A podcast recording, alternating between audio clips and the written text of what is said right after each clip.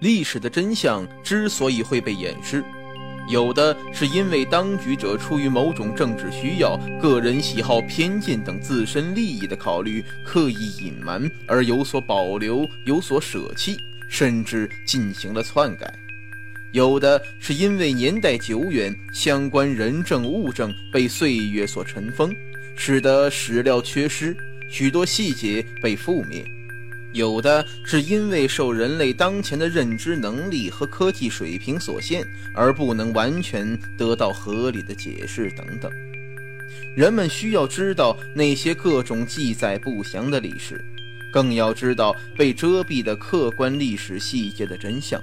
让被歪曲或颠倒的历史面貌还原，让被尘封的证据得以再现，让历史遗存得以重新认识，得到新的阐述或评价。那么，就请与我一起揭开历史的真相。欢迎收听由韦一笑为您播讲的历史疑案。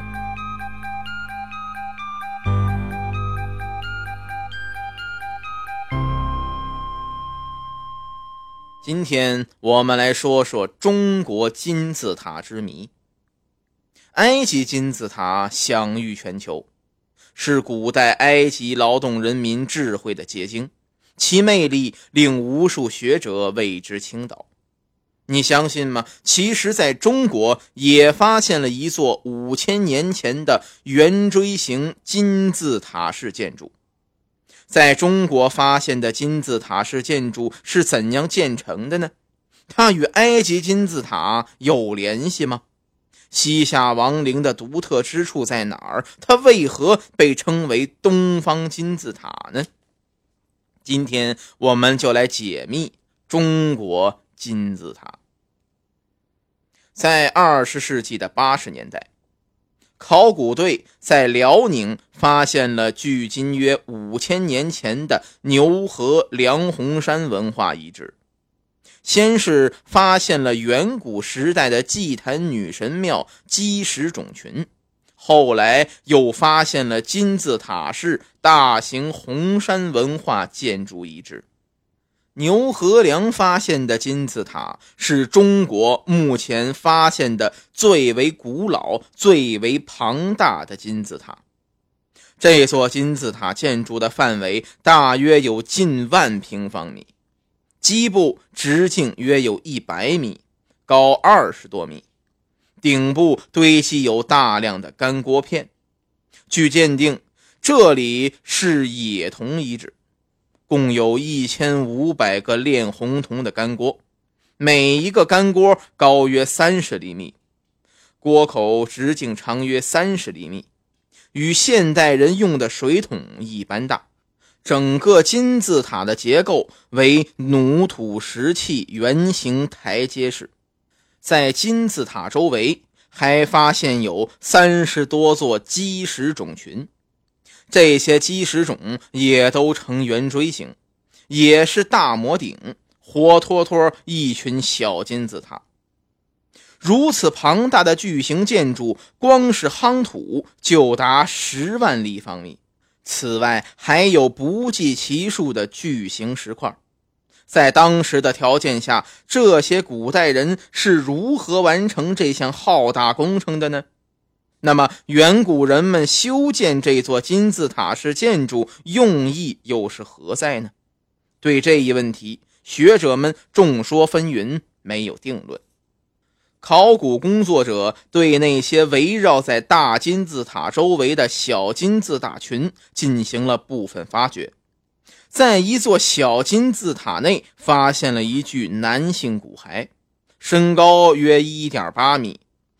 肩上和手腕处都佩戴着玉环，胸部放着一只碧绿色的玉龟。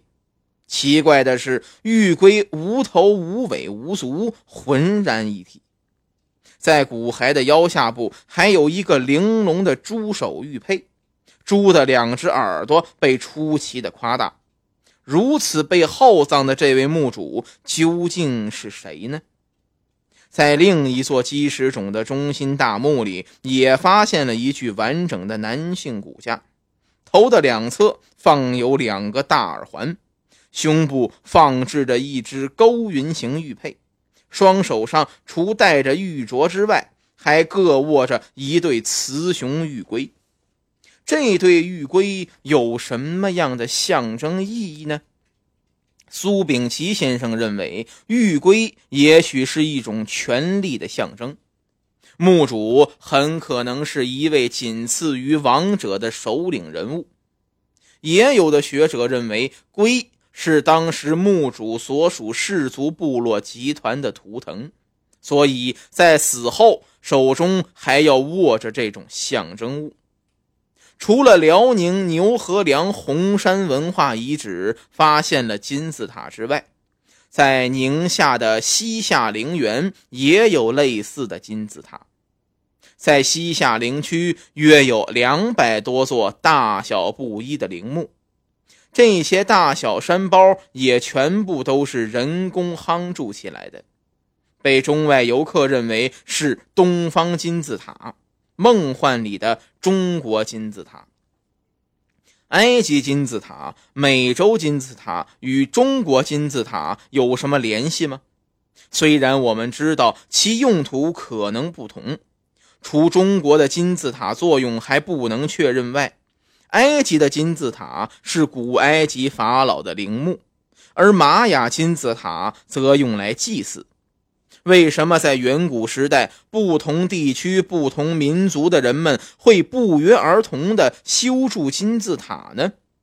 他们那极为神似的外形是出于纯粹的巧合，还是另有不为世人所知的内因呢？一九二五年，据说美国的摩埃利德里博士在美洲的热带丛林中发现了一块翠绿碑板。在埃及古文献中曾提到过翠绿碑板，暗示里面记载了建筑金字塔的方法。可惜翠绿碑板上的文字至今无人能破译出来，不知美洲金字塔究竟是如何建造起来的。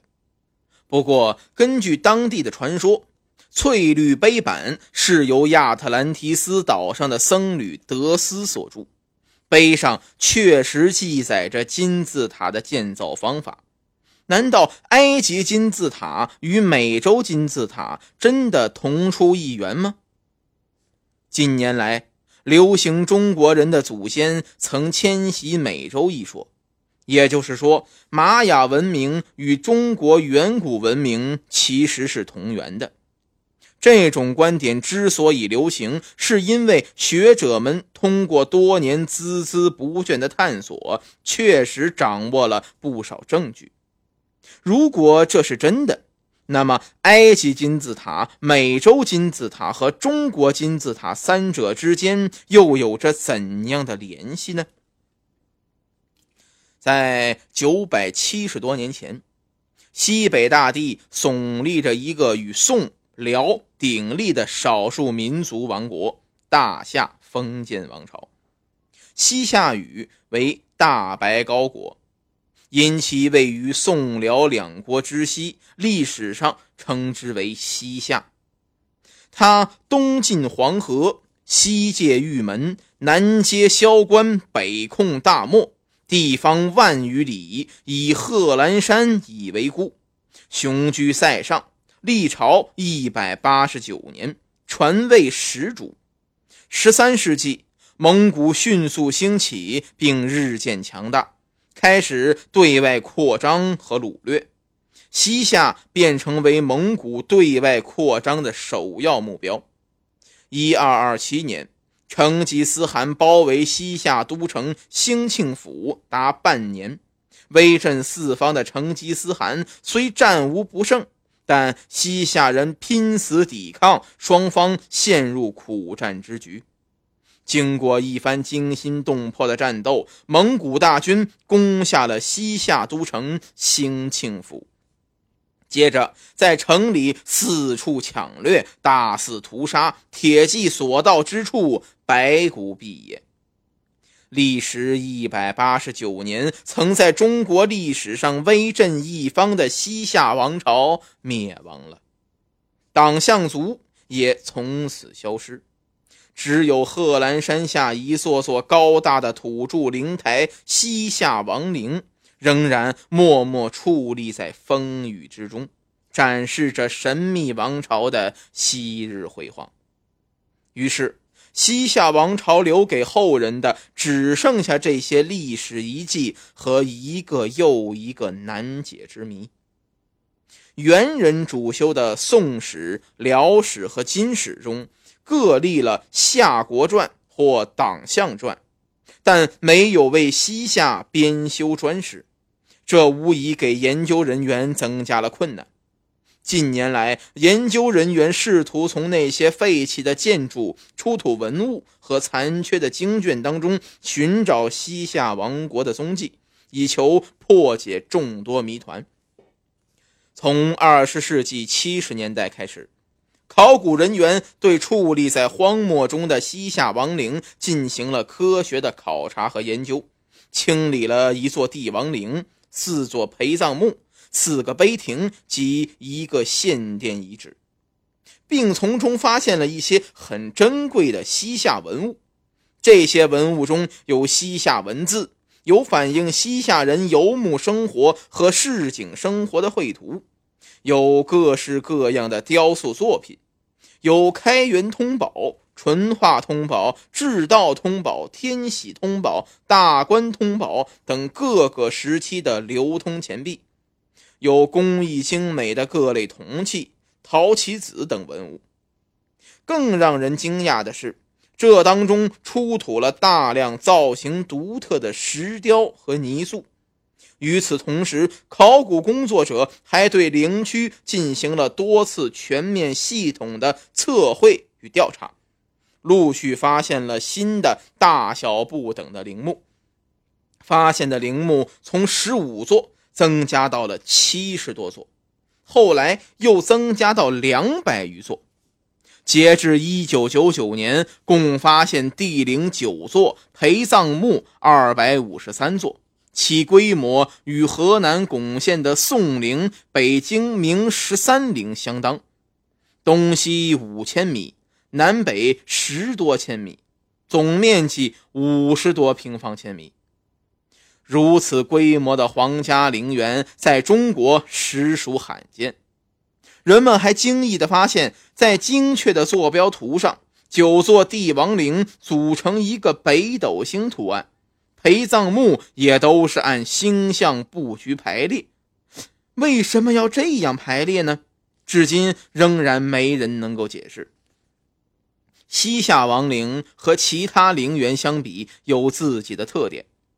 西夏王陵三号陵园陵城和角阙形制具有西夏佛教的显著特点。研究人员在清理灵塔墙基周围的堆积物时，未发现有登临顶端的任何形状的阶梯踏步。角阙附近也仅发现大量的砖瓦及脊兽残片，而未发现明显的方木支撑结构。由此，专家们推测，角阙之上应为一种实心的。用砖瓦、脊兽垒砌的高低错落的塔式建筑，而绝非可以拾阶而上的亭台楼阁。而在此出土的铜铃，应为佛塔角端悬挂的装饰物。研究人员说，这种在陵园中修建的佛塔式象征性建筑，目前尚属首见。这可能与西夏尊崇佛教有直接关系。另外，陵园所有角阙和门阙皆由一座座大小不一的佛塔组成，与灵塔遥相呼应，形成一座气势恢宏的、具有浓郁民族特色的建筑群。研究人员推想，西夏王陵应该是以高大宏伟的密毡塔状灵台为中心。四周围绕高低相间、错落有致的佛塔群，从而使整个陵园充满尊崇佛法的宏大气势，突出了西夏王陵别具一格的建筑特色。西夏王陵另一个与众不同之处是它放置石像生的位置。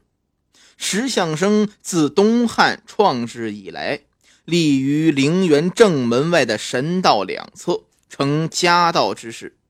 而西夏却将越城作为列置石像生之地，与传统的正门外神道两侧置石像生完全不同。